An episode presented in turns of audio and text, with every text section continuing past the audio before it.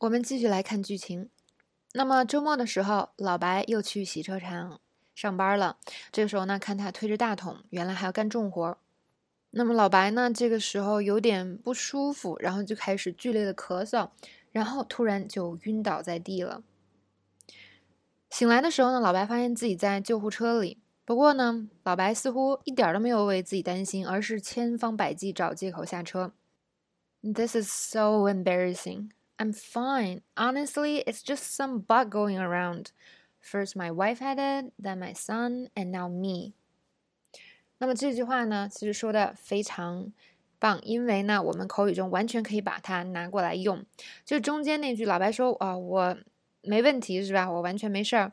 嗯，就是一些这个流感之类的吧。我老婆先得了，然后我儿子又得了，现在又轮到我了。生活中我们肯定有这样的情景出现，就是你可能被这个邻居的儿子的女朋友、七大姑八大姨感冒，一直传染到你，是吧？那么前一阵小易就遇到过这种事情，就是我朋友的朋友的朋友感冒了，最后传传传传传，终于传到我了。好，那么现在遇到这种情况呢，我们终于会说了，所以给大家留一个小作业，模仿上面的那段话，描述一下这样的一个情景。那么你觉得呢？现在可能有流感，那么你女儿的老师得了流感，传给了她，然后她呢又传给了你，要怎么说呢？好，接下来这个医务人员当然就拒绝了老白。那老白想下车是吧？那医医务人员说不行。这时候老白又说了一句：“It's just that I don't have the greatest insurance。”咦，这边又用到了我们刚才学的那个句式：“It's just that。”那么在这里呢就没有。所谓的转折的意思了，这边可以是一个单纯的描述事情的原因。比如说呢，朋友邀请你出去一起玩，然后你不想去，那朋友呢就不停的劝你，那这个时候你就说出事情的原因了。It's just that I'm broke right now。嗯，其实呀，我就是现在没钱了。好，那么老白现在病了是吧？但是呢，他也不想去治病。刚才他说的这句就是我的保险不给力。那么在美国呢，大家都知道。以前是没有所谓的全民这个医疗保险的，那么看病也很贵。老白的故事呢，就处于这个时期。现在美国啊，啊，大家可能都听说了，有了这个 Obama Care，但是和以前到底有什么区别呢？现在啊，听小易来给你讲一下。那么小易呢，会用这个最白的大白话，把这件事情给大家讲明白。那么，在这个 Obama Care。二零一零年啊开始以前呢，情况大概是这样的：这个美国的医疗啊啊，处于肯定是世界先进的领域了，那么先进的级别了。Sorry，那么呃，但是它十分贵，是吧？如果你得了病没保险的话，基本上是付不起的。尤其是像老白得了这么严重的病，那更不可能付得起了。所以呢，大部分人都会买保险。不过呢。即使这样，还有两个问题。第一，虽然大部分人都买了，少部分人还是买不起。那么政府呢，给这个低收入的人群一个特殊的保险，叫做 Medicaid。那么这个其实就是政府的医疗保险。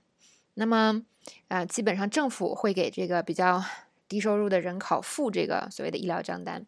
但是，啊，如果你不符合这个准入的这条线，你还是不能享受这个所谓的这个 Medicaid。这个时候，你还是买不起保险，是吧？比如说，你既没有那么穷，但你也没有那么富，你还是买不起保险。这种人呢，很多就被卡在中间，没有买保险了。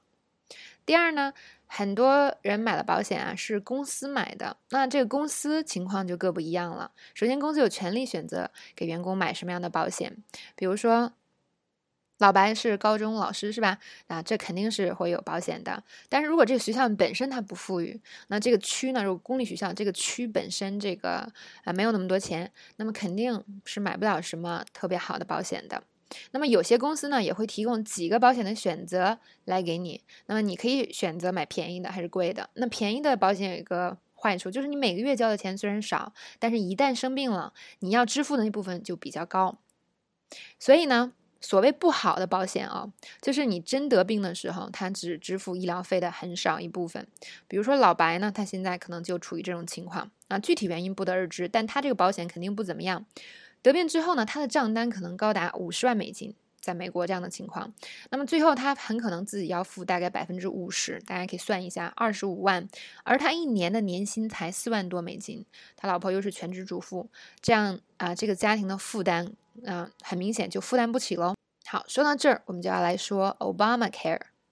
那么 Obama Care 其实它不是一个这个学术的名词，其实是民间呢给这个奥巴马签署的这项法律起的昵称。那这项法律叫什么呢？Patient Protection and Affordable Care Act，那么把它翻译过来是吧？Patient Protection 保护这个病人的，Affordable Care Act，Affordable Care 就是这个医疗保险啊，要让大家能更能买得起。所以它主要的目的呢，其实是改善这个美国的医疗系统，让大家能买得起更好的保险。那还要注意的一点呢，这个 Obama Care 本身它不是一个。就是什么保险的名字，可能很多同学以前不太清楚具体怎么回事儿，是吧？可能觉得哦，Obama Care，那它是不是就是一个保险的名字？我们都要买这个保险啊？不是的，它是一条法律。那这条法律呢，最重要的有两个作用，一个是规定每一个美国人都要买保险，不买就得交罚款呢。第二个呢，就是要规范保险公司的很多行为，让保险公司这个的条款呢，很多条款不能只对他们有利了。比如对保险公司的规范呢有很多，嗯，咱们就来看几条最重要的。比如说呢，不能因为一个人买保险之前生了病就不卖保险给他。那么在美国以前呢，啊是有这个保险公司是有这样的规定的，就是你买保险之前就生病了，那保险公司可以不卖给你，因为呢你这样这个保险公司基本上肯定赔呀，是吧？他肯定啊你买了他就得给你治病。那么这个叫 pre-existing conditions，就是那意思就是。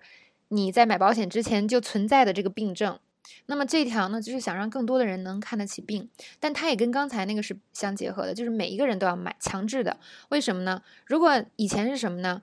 我生病了，啊，再买保险就晚了，所以很多人都会在没生病的时候就买嘛。那现在如果国家规定你生病了还是可以买保险，那很多人可能就会我生病了再买，是吧？那么其实很多人就会在。